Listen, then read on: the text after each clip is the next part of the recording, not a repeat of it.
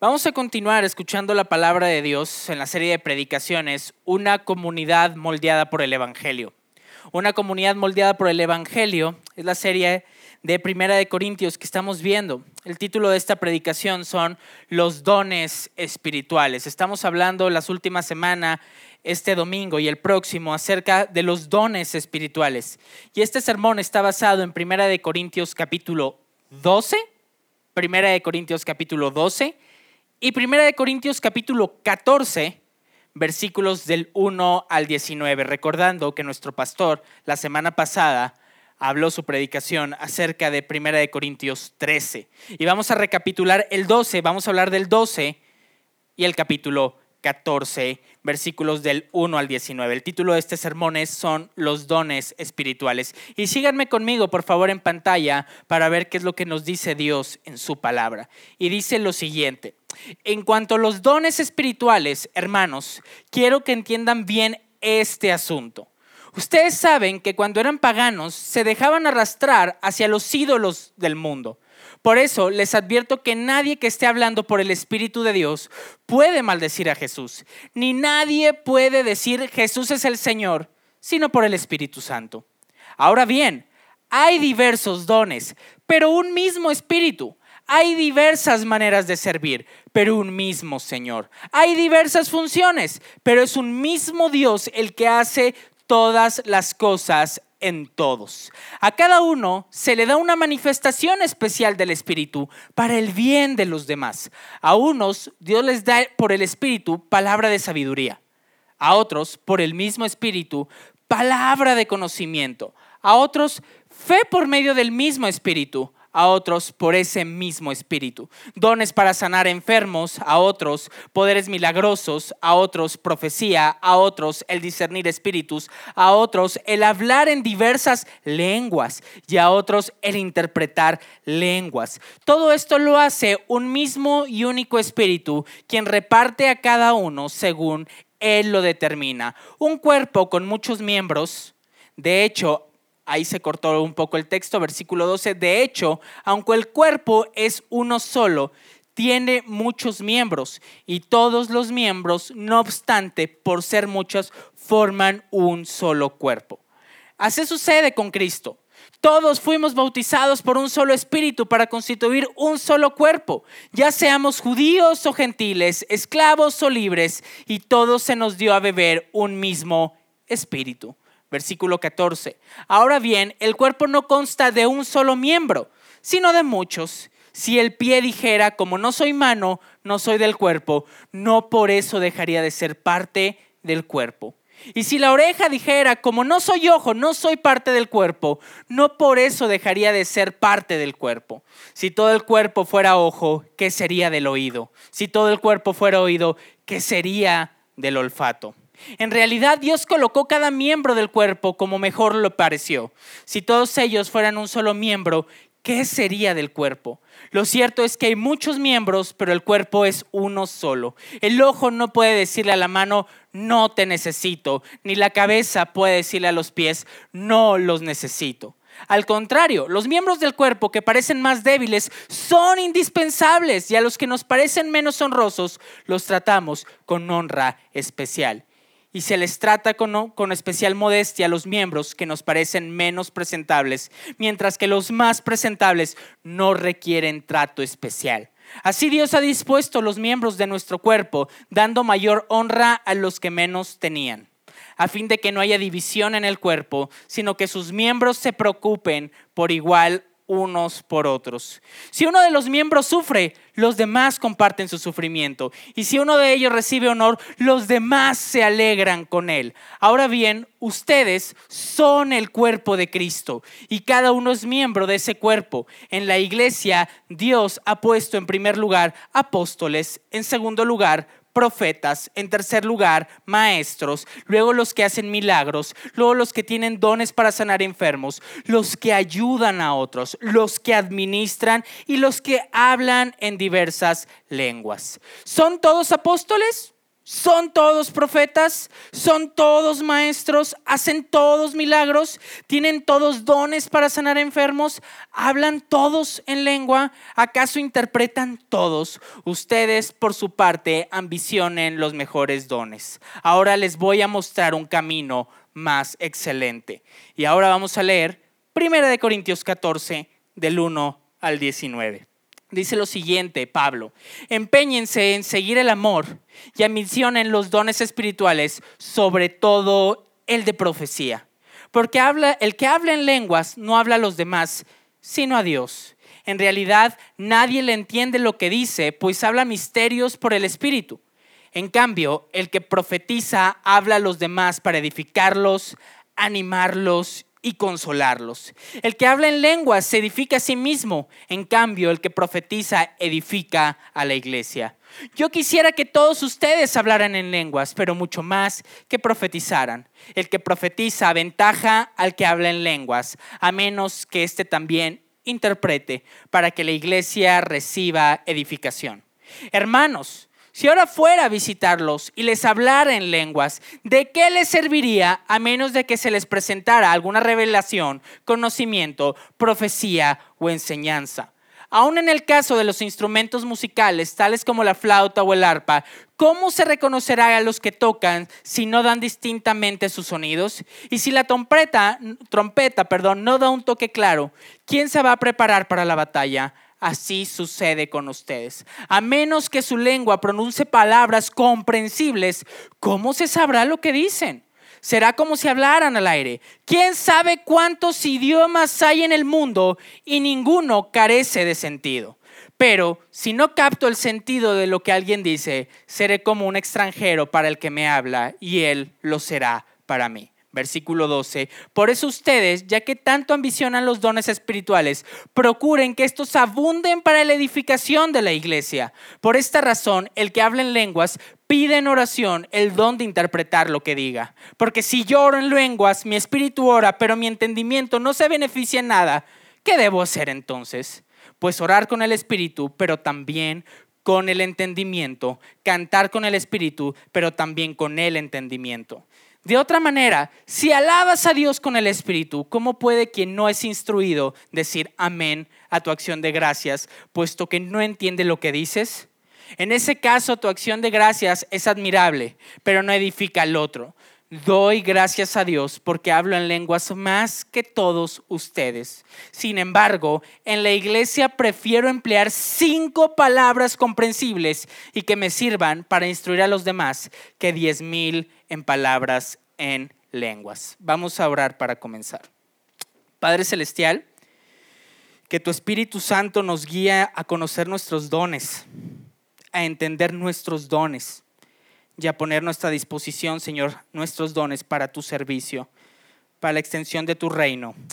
En el nombre de Jesús. Amén. Acabamos de leer un texto bastante largo, dos capítulos de la Biblia. Cuando yo tenía 16 años, hice el famoso test de los dones espirituales. ¿Lo conoces? Levántenme su mano, ¿cuántos de ustedes han hecho el test de los dones espirituales? Ok, son muchos, pero faltan algunas manos. ¿En qué consiste este test? Este test consiste en que de acuerdo a nuestra afinidad y nuestro carácter podamos encontrar los dones que el Espíritu Santo ha depositado en nosotros para conocer nuestro lugar en la misión de Dios. Y este test es muy importante para la vida de un cristiano. Porque tal vez no será un, examen perfecto, pero sí es un examen que te puede guiar a ti y a mí en conocer qué es lo que Dios está haciendo en mi vida y lo que Dios puede hacer a través de tu vida. Este test te arrojará a una luz de nuevas y creativas maneras y formas en las que puedes servir a Dios. Yo recuerdo que cuando tenía 16 años, tenía la edad de muchos de los adolescentes de la iglesia, definitivamente el don que no arrojó fue el de administración. Ese don no apareció ahí. Pero recuerdo que al contestar este examen del 0 al 4, qué, qué bien se te dan estas cosas, apareció esta palabra, hospitalidad. Y yo recuerdo que le dije a mi líder, ¿qué significa hospitalidad? Y él me decía, ¿se quedan a dormir muchos amigos en tu casa? Y yo, sí, todo el tiempo. Ahí está. Eso es hospitalidad. Y la idea del día de hoy a través de la palabra de Dios es que tú puedas conocer los dones que Dios te ha dado. Tal vez hace muchos años presentaste este test y ya se te olvidó qué dones espirituales salieron en tu examen. Pero esta es una invitación a que podamos a través de la palabra de Dios redescubrir los dones que Dios nos ha dado. Todavía hasta el día de hoy en la iglesia hay muchas dudas con respecto a los dones espirituales qué es, de dónde vienen, cómo usarlos, cómo conocerlos. Y esto los vamos a conocer a través de la palabra de Dios. Y lo primero que tenemos que entender, y la pregunta del día de hoy del sermón es la siguiente, que nos va a arrojar luz en cuanto a este tema, es cómo los dones espirituales modelan, moldean, perdón, la vida de la iglesia. ¿Cómo los dones espirituales moldean la vida de la iglesia? Y son tres puntos la predicación del día de hoy nosotros podemos conocer cómo los dones moldean la vida de la iglesia al conocer, número uno, el origen de los dones, número dos, el propósito de los dones, número tres, la motivación de los dones. Son tres puntos. Número uno, el origen de los dones. Número dos, siguiente Carlos, por favor. El propósito de los dones. Y número tres, la motivación de los dones. El versículo 4 se nos dice un poco acerca del origen de los dones eh, y nos dice lo siguiente. Ahora bien, hay diversos dones, pero un mismo espíritu. Hay diversas maneras de servir, pero un mismo Señor. Hay diversas funciones, pero un mismo Dios el que hace todas las cosas. Lo primero que tenemos que entender con respecto a los dones espirituales, estas dos palabras que hemos escuchado muchas veces en la iglesia, es que provienen y tienen un origen en el Espíritu Santo. Muchas veces creemos que los dones espirituales, erróneamente, podemos tener esta confusión de creer que los dones espirituales son habilidades y talentos. Y no es así. Los dones son los dones espirituales son diferentes a las habilidades y a los talentos con los que tú naciste o te desarrollaste. Para mí es bien impresionante escuchar cuando un adolescente me dice, me encantan las matemáticas. Y yo tiemblo. Yo digo, ¿por qué? Se me da. ¿Y cómo es que se te da? Pues no sé, se me da, le entiendo. Déjame decirte que la afinidad y el gusto por las matemáticas no es un don espiritual, es un talento. ¿De dónde provienen los dones espirituales del Espíritu Santo? Cuando tú naciste, tú al crecer te diste cuenta que tenías afinidad y habilidad por ciertas cosas. Desarmar cosas, armar cosas, idiomas, los deportes. Cuando tú naciste físicamente, naciste con una tendencia a ciertos dones, a ciertos talentos y habilidades. Cuando tú naciste espiritualmente, el Espíritu Santo te dio ciertos dones. Los dones son algo que Dios nos da. No es algo que provienen de mí. No es algo con lo que yo nací, sino más bien es algo con lo que tú naciste, pero naciste espiritualmente. Déjame ponerte un ejemplo muy claro de una persona a la que yo sigo mucho en redes sociales. Es un, es un basquetbolista que se llama Stephen Curry. ¿Lo conocen? ¿Saben quién es Stephen Curry? Es un basquetbolista que de hecho, déjenme decirles, es creyente, y él tiene una habilidad y un talento impresionante para encestar. Es increíble. Los que lo conocen y han visto videos saben que encesta a 15 metros de la canasta, a un lado de la canasta, detrás de la canasta, en la grada del estadio, en cualquier posición, en movimiento, parado, encesta. Tiene un talento para encestar. Muchos de los historiadores de la NBA, la Liga de Básquetbol de Estados Unidos, dicen que es el mejor encestador basquetbolista de toda la historia. Tiene una capacidad increíble. Le ponen 30 pelotas, las 30 las encesta a cualquier distancia. ¿Cuál es la diferencia entre un don espiritual y un talento? Bueno, este basquetbolista a través de su talento puede desarrollar una afinidad, el basquetbol. Y no solo eso, sino que vive de él. tú y yo tenemos talentos con los cuales vivimos. Enseñar, administrar, construir. Y nos ayudan para llevar dinero a nuestros hogares. Y nos ayudan a poder desarrollar para nosotros una carrera profesional. Esa es la diferencia básica entre un talento y un don. El talento nos sirve a nosotros mismos principalmente, y no dudo que podamos ser generosos con nuestros talentos y habilidades, pero los dones espirituales, se nos dice el versículo 4, que provienen del Espíritu Santo para servir a los demás. Entonces, provienen los dones del Espíritu Santo. No provienen de mí, no provienen de mis habilidades, no provienen de mi capacidad académica o mi capacidad económica, provienen de mi nacimiento en Dios a través del Espíritu Santo. Y me gustaría continuar preguntando, ¿para quiénes son? ¿Para quiénes son estos dones espirituales? Y la Biblia nos contesta que son para todos los creyentes. Y dice la palabra de Dios del versículo 8 al 11 del capítulo 12, dice, a unos Dios les da por el Espíritu palabra de sabiduría, a otros por el mismo Espíritu palabra de conocimiento a otros fe por medio del mismo Espíritu, a otros por ese mismo Espíritu dones para sanar enfermos, a otros poderes milagrosos, a otros profecía, a otros el discernir espíritus, a otros el hablar en diferentes lenguas y a otros el interpretar lenguas. Todo esto lo hace un mismo y único Espíritu, quien reparte a cada uno según lo que Él determina. Iglesia, hay una falsa idea en que muchas ocasiones creemos que solo un anciano, un pastor o un diácono tienen dones espirituales por los cuales podemos servir. Y déjame decirte que esa es una idea errónea. Creer que solamente el pastor enseña, los ancianos administran, también enseñan y los diáconos sirven. Lo que la Biblia nos está diciendo a través de Pablo es que los dones espirituales son para todos los creyentes.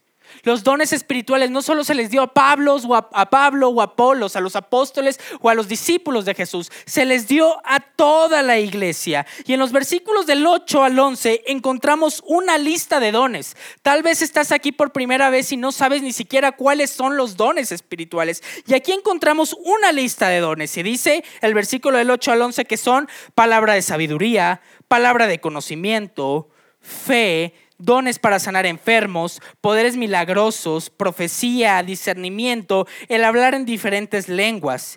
Y en Romanos capítulo 12, versículos del 6 al 8, encontramos también otra lista de dones que Pablo da. Síganme conmigo, por favor, en Romanos capítulo 12, versículos 7 y 8.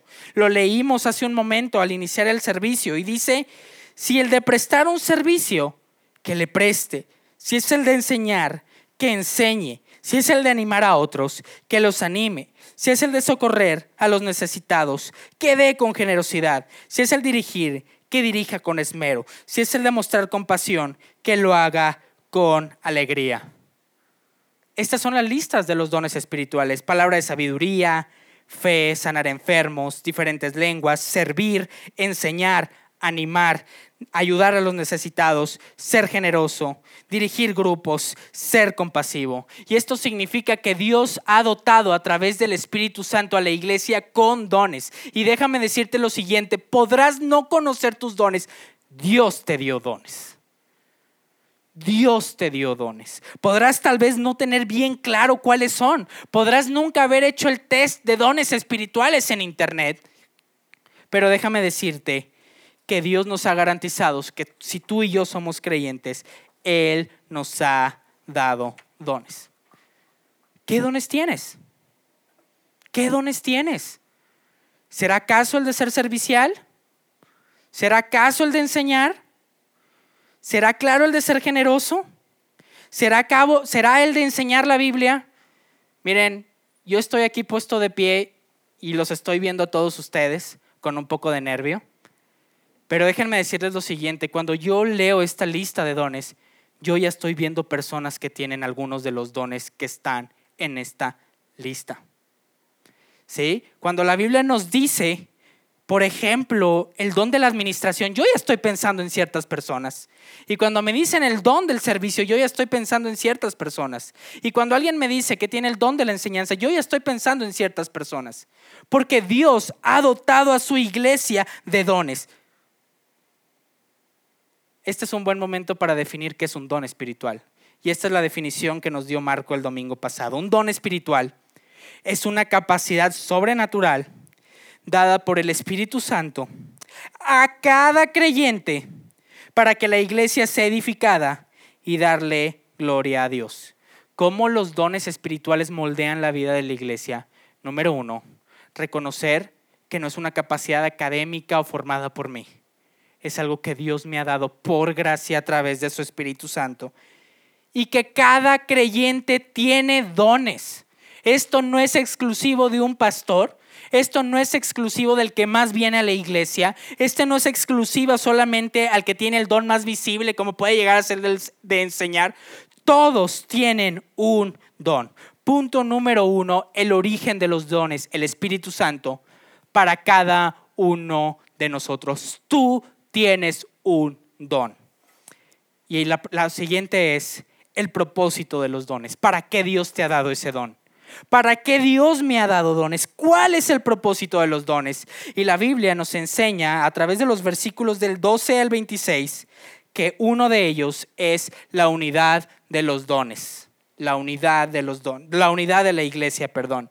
Y dice la palabra de Dios en el versículo 12.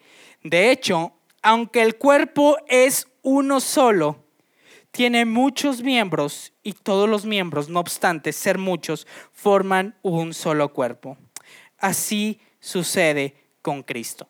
Estoy seguro que en muchas ocasiones hemos leído este texto de Corinto y hemos visto cómo Pablo equipara a la iglesia como un cuerpo. Y Pablo usa la analogía de los ojos, de los brazos, de la boca, para darnos a entender que tú y yo somos parte de la iglesia y que por lo tanto tú y yo tenemos dones y que por lo tanto tú y yo podemos pertenecer a la iglesia. Cuando alguien me pregunta frecuentemente, oye, ya, verdaderamente, ¿qué tan honestamente importante es pertenecer a una iglesia, yo lo digo, Pablo te da la mejor respuesta que hay. ¿Por qué es importante venir a la iglesia? Porque la iglesia es un cuerpo y un cuerpo tiene manos y tiene ojos, tiene dedos y tiene pies, tiene rodillas y tiene hombros, tiene cabello y tiene cejas. Y Pablo está diciendo que de mayor a menor, visible o no visible, formamos un cuerpo porque estamos unidos a Él. Y nuestros dones espirituales nos sirven para mantener a la iglesia unida como el cuerpo que tú y yo somos. Versículos del 14 al 20. Ahora bien, el cuerpo no consta de un solo miembro, sino de muchos. Si el pie dijera, como no soy mano, no soy parte del cuerpo. No por eso dejaría ser del parte del cuerpo. Y si la oreja dijera, como no soy ojo, no soy del cuerpo, no por eso dejaría de ser del cuerpo. Si todo el cuerpo fuera ojo, ¿qué sería del oído? Si todo el cuerpo fuera oído, ¿qué sería del olfato? En realidad, Dios colocó cada miembro del cuerpo como mejor le pareció. Si todos ellos fueran un solo miembro, ¿qué sería del cuerpo? Lo cierto es que hay muchos miembros, pero el cuerpo es uno solo. ¿Por qué Pablo está haciendo una analogía de la iglesia como un cuerpo? Porque muchos de nosotros podemos tener tal vez el autoestima bajo y decir, ¿mis dones? No lo sé. Tal vez no tengo dones tan importantes. Tal vez no me siento muy importante. Y Pablo nos está diciendo en la palabra de Dios, el pie necesita a la rodilla. Yo necesito los ojos. El cuerpo necesita las manos. ¿Y sabes qué quiere decir esto, iglesia? Que tú eres importante para la iglesia. Que tú eres importante para la iglesia. En un trabajo, los que tienen que ir a una oficina, o los que trabajan ahora en la nueva modalidad en línea, saben que muchas veces en las relaciones laborales siempre hay alguien que quiere resaltar sobre los demás. Yo no sé si esa alguna vez ha sido su experiencia. Estoy seguro que alguna vez has tenido una experiencia así, en donde en el trabajo hay un empleado, hay un compañero que te está molestando, que te hace menos, que te hace burla, porque él quiere resaltar. Y la idea de la iglesia es que nadie resalte, porque todos somos importantes por ser parte del cuerpo de Dios.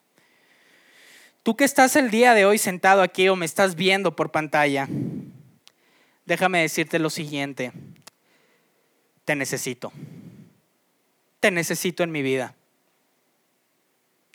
Y si alguna vez me necesitas, estoy para aquí para servirte. La idea de Pablo como un cuerpo es reflejar una unidad perfecta. Así como un, brazo necesita la mano para poder tomar de manera correcta un objeto, yo te necesito a ti para ver algunas verdades de Dios. Yo necesito quien me enseñe a ir a Dios. Yo necesito que alguien me enseñe a cómo administrarme. Yo necesito tal vez dar de mi hospitalidad. Somos un cuerpo, eres importante, eres miembro de este cuerpo y es una alegría y un gozo tenerte como parte del cuerpo de Dios. ¿Cuál es el propósito también de los dones espirituales? Ya lo vimos, uno, la unidad en la iglesia, pero el otro es servir a la iglesia. Hace un momento mencioné que nuestros talentos naturales nos sirven y nos hacen valer a nosotros mismos, en nuestros trabajos, en nuestros hogares. El propósito de los dones espirituales no es servirnos a nosotros mismos, es servir a Dios mismo a través de la iglesia.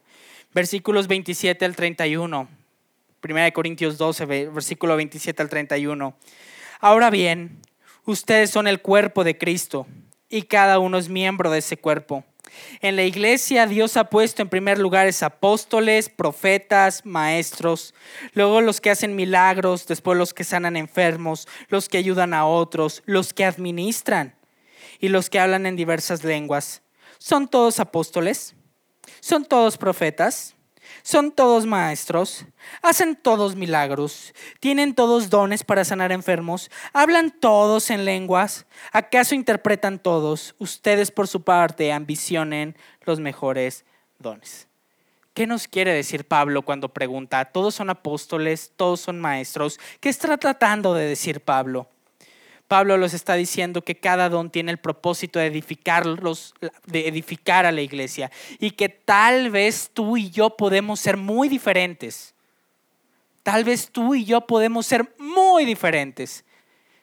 El día de ayer en mi casa tuvimos una reunión de jóvenes profesionistas. Y una de las cosas cuando yo volteaba a ver a Paulina y a Samuel, a Itzel y a los demás chicos que estaban ahí, me dio mucho gusto porque todos somos muy diferentes. Todos somos muy diferentes. Todos podemos tener opiniones diferentes. Pero el propósito de los dones, a pesar de lo diferente que podemos ser, es que podamos servir a Dios. Primera de Pedro capítulo 4, versículo 10. Pedro nos habla acerca de los dones y cómo usarlos. Y dice lo siguiente, cada uno ponga al servicio de los demás el don que haya recibido. Cada uno ponga al servicio de los demás el don que haya recibido, administrando fielmente la gracia de Dios en sus diversas formas. ¿Cuál es el propósito de los dones? Unidad en la iglesia, servir a la iglesia. A través de tus dones, Dios edifica la iglesia, tú sirves a la iglesia. Por eso es bien importante que conozcas tus dones espirituales para que puedas hacerte la pregunta y puedas contestarla, ¿cómo puedo servir en la iglesia el día de hoy? ¿Qué puedo hacer para servir a la iglesia el día de hoy? Entonces, permanecer unidos y servir unidos es el propósito de los dones espirituales. Ni tú eres más, ni yo soy menos. Todos y cada uno de nosotros somos importantes por el tan solo hecho de ser hijos de Dios. Y me gustaría invitarte a que descubras tus dones, que vivas tus dones y sirvas tus dones. En este mundo el día de hoy todos y cada uno de nosotros podemos estar bien acostumbrados a poner a solamente a nuestra disposición nuestro dinero, nuestra casa, nuestras habilidades, nuestros talentos. Pero los dones espirituales es una antítesis a la individualidad, porque los dones espirituales no son para ti. No son para ti. Son tuyos para que sirvas a la iglesia. Para mostrar amor genuino en la iglesia. Y lo vimos la semana pasada a través de lo que nuestro pastor nos dijo. Por lo tanto, tenemos los dos puntos, cómo los dones espirituales moldean la vida de la iglesia al entender el origen, entender su propósito. Pero número tres, al conocer la motivación de los dones espirituales. Y aquí vamos a hablar acerca del contexto de este texto. ¿Qué estaba pasando en Corinto? ¿Qué estaba pasándole a los corintios con respecto a los dones espirituales? Bueno, lo que estaba pasando era ellos estaban abusando de los dones espirituales. ¿En qué forma? Resultaba que el culto se estaba realizando y todos los hermanos estaban hablando en lenguas. Y esto creaba un desorden en el culto. Y era un desorden de tal manera que Pablo presta su atención en cómo estos este don espiritual que Pablo reconoce creaba que muchas personas tuvieran superioridad en decir, mira, yo estoy hablando en lenguas. ¿Y tú? Entonces el culto se estaba llenando de personas individualistas que decían, yo hablo en lenguas. Decía el autor Simon Kistemaker que cuando veía la iglesia que todos hablaban en lenguas, muchos creyentes, no teniendo el don de lenguas, se sentían presionados a hablar en lenguas y estaban inventando que hablaban en lenguas. Eso pasa el día de hoy en muchas iglesias. Eso pasa mucho el día de hoy en muchas iglesias. Puedes entrar a una iglesia y van a decir, todos están hablando en lenguas. Y vas a decir, ¿a qué ¿de qué están diciendo? Y Pablo nos está diciendo que la iglesia en Corinto estaba pasando un problema similar hace muchos años, que se estaban abusando de los dones espirituales en el servicio, que esto estaba haciendo que muchos hermanos tuvieran envidias, que algunas personas estaban siendo elevadas por el hecho del don de lenguas. Y por eso en el texto Pablo, y Pablo habla y dice, procuren mejor el don de la profecía. ¿Ya que Pablo se estaba refiriendo con la profecía? ¿Leer el futuro? No es así. El don de la profecía en las escrituras es el don de poder enseñar la palabra de Dios, exhortar con la palabra de Dios, animar a otros con la palabra de Dios. Y eso pasa el día de hoy en muchas iglesias. El abuso individualista de los dones espirituales para resaltar a una persona, a una circunstancia y no para servir a la iglesia.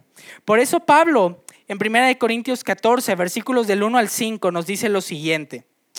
Empeñense en seguir el amor y ambicionen los dones espirituales, sobre todo el de profecía porque el que habla en lenguas no habla a los demás, sino a Dios. En realidad nadie le entiende lo que dice, pues habla misterios por el Espíritu.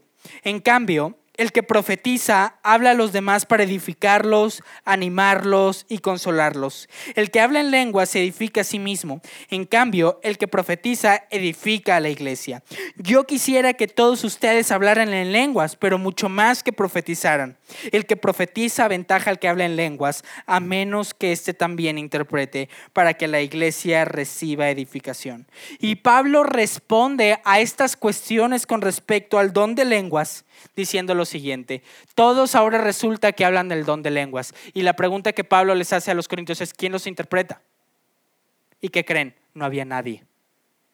No había nadie. Y Pablo dice, la respuesta de Pablo es, de nada sirve. De nada sirve. Eso lo vemos el día de hoy en muchos lugares, que todos hablan el don de lenguas y la pregunta es, ok, platícame qué es lo que está diciendo. No, pues quién sabe. Pablo está diciendo que el don de lenguas funciona en base a si hay alguien que interprete el don de lenguas. Recuerden, la iglesia en, esos, en esas épocas era una iglesia intercultural. Había griegos, había judíos, había romanos convertidos. Y el don de lenguas, y yo sé que esto puede ser algo conflictivo en base a tu experiencia, déjenme decirles lo siguiente, son idiomas humanos. Son idiomas humanos. Simon Kistemaker, este autor que tiene un comentario sobre 1 Corintios nos dice que muchos de los creyentes estaban cayendo en esta palabra llamada gosgaglia, que significaba que simplemente empezaban a balbucear y hacer creer que estaban hablando en don de lenguas. En Pentecostés, el don de lenguas que fue derramado sobre los creyentes eran idiomas humanos, porque la iglesia era intercultural, porque no solo había judíos, Estaban todas, muchas naciones reunidas ahí y necesitaban a alguien que me dijera, explícame lo que es el Evangelio en mi idioma, porque no estoy entendiendo lo que estás diciendo. Este desorden que estaba viviendo la iglesia en Corinto es un desorden que muchas iglesias viven el día de hoy, también con el don de lenguas y sin el don de lenguas. Tenemos a veces un concepto erróneo de los dones espirituales. Y si te quedan más dudas, sería muy bueno que te conectaras el miércoles en la reunión de oración donde vamos a tocar más sobre estos puntos. Pablo mismo menciona que el don de lenguas son idiomas humanos. Por eso dice en el versículo 10, ¿quién sabe cuántos idiomas hay en el mundo? Y ni siquiera carecen de sentido. Todos los idiomas tienen sentido. Pero si no capto el sentido de lo que alguien dice, seré como un extranjero para el que me habla y lo será para mí. El problema en Corinto es que estaban usando el don de lenguas como balbuceo, gritos, revelaciones, idiomas angelicales y no se daban cuenta de que realmente eran idiomas humanos. Y eso pasa el día de hoy. El problema en el corazón de Corinto es que estaban usando un don para jactarse a sí mismos, para crear personas y decir, mira, wow, él tiene este don. Y Pablo lo que está explicando en Corintios es que todo don es valioso. Todo don es valioso por el hecho de ser cristiano, por estar y ser parte del cuerpo de Cristo. El problema de Corintio puede ser tu problema y el mío el día de hoy. Tal vez no con el don de lenguas, sí, pero con el servicio. Hay personas que se pelean por servir. En serio, hay personas que se pelean por servir. Hay personas que se pelean por enseñar. Porque pretendemos que los dones son para servirnos, engrandecernos, autoridad u honra, cuando Pablo nos está diciendo que la motivación es el amor. No es exaltarme, no es enorgullecerme, no es creer que hay mejores dones, sino creer que realmente estamos tú y yo en la iglesia y somos depositados en la iglesia de Cristo para servir y para reflejar el amor de Cristo. ¿Cuál es una de las motivaciones de los dones? Jesucristo mismo. ¿Qué yo hice o qué yo me merecí para tener estos dones? La respuesta es nada. Los dones son un regalo de la gracia de Dios para nuestra vida. Gracia que conocemos cuando miramos a Cristo en la cruz, cuando conocemos que Jesucristo murió por ti en la cruz. La motivación correcta del uso de los dones espirituales es ver que Jesucristo en la cruz es un don, es un don de servicio. Muchas veces vemos la cruz como amor, como compasión, como misericordia, pero también Jesús nos estaba sirviendo en esa cruz.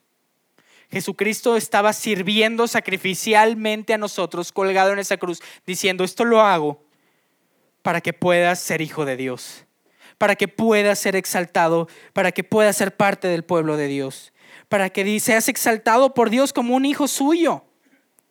En 1 Corintios 13, a través de la, la, predicación del pastor Marco, vimos que el motor, el combustible y la energía de los dones es el amor. ¿El amor en quién? En Cristo. Tú y yo antes éramos enemigos de Dios. Tú y yo antes no queríamos saber nada de Dios. Pero cuando Dios nos salva, nos dice, tú eres enemigo de mi reino. ¿Y qué crees? Ahora te voy a hacer servidor de mi reino. Tú antes atentabas contra mí, ahora yo te voy a usar para darte para que das a conocer mi nombre. Los dones espirituales son gracia. Gracia de que Dios nos invita a ti y a mí a ser parte de su misión. Su misión para salvar a muchos. Por lo tanto, quiero decirte lo siguiente, tú y yo estamos llamados a conocer nuestros dones, poner nuestros dones en disposición a Dios servir a su iglesia. Este es un llamado a ti y a mí a vivir como un cuerpo. Y si el día de hoy tú me estás escuchando por primera vez y no sabes lo que es el mensaje del Evangelio, quiero decirte que Jesucristo murió en la cruz por ti, por tus pecados. Y Dios quiere hacerte parte de la familia en la fe. Y queremos servirte con nuestros dones y que conozcas tus dones, porque Dios nos ha llamado en gracia y en misericordia a amarle, a servirle y adorarle a través de los dones espirituales. ¿Los conoces? ¿Los conoces? Haz el test de dones espirituales. No es perfecto, pero te va a dar luz, te va a ayudar a conocerlos y a saber cómo puedes servir a la iglesia. Por lo tanto, ¿cómo los dones espirituales moldean la, vida de la iglesia? Al entender que es un regalo de la gracia de Dios para mi vida, que proviene del Espíritu Santo. No tengo nada que jactarme porque Dios me los ha dado a mí. Y hay que administrarlos de la manera correcta, usándolos con el propósito correcto. Estar unidos, servir unidos. Y número tres, los dones modelan la vida, moldean la vida de la iglesia al saber que es una manera de mostrarnos amor los unos a los otros, pero mostrar amor a Dios. Jesucristo murió por ti en la cruz por amor. Ahora estos dones que se me han dado por gracia y por amor, los voy a usar para demostrar amor a los demás. Te invito a que conozcas tus dones y que juntos adoremos a Dios a través de nuestros dones. Padre Celestial, guíanos Señor a las maneras correctas de poder servirte de acuerdo a los dones que tu Espíritu Santo ha depositado en nuestras vidas. Tal vez, Señor, tenemos el don de la enseñanza y nos da pena decirlo, Dios. Tal vez tenemos el don del servicio y nos da pena lo que van a pensar o decir si me ofrezco. Tal vez tengo el don de la hospitalidad, pero me da pena ofrecerlo. Señor, guíanos en el nombre de Jesús a reconocer lo importante que es servirte a ti y a tu iglesia a través de los dones espirituales que nos has dado. Y guíanos también y utiliza tu iglesia para ayudar y orientar a las personas que tal vez no conocen sus dones espirituales. Oramos en el nombre de Jesús. Úsanos, Señor. Úsanos para tu gloria. Usa tu iglesia, Padre Celestial. Úsame a mí. Úsame, Señor, para, para poder extender tu reino y servirte. Úsanos, Señor, en el nombre de Jesús. Amén.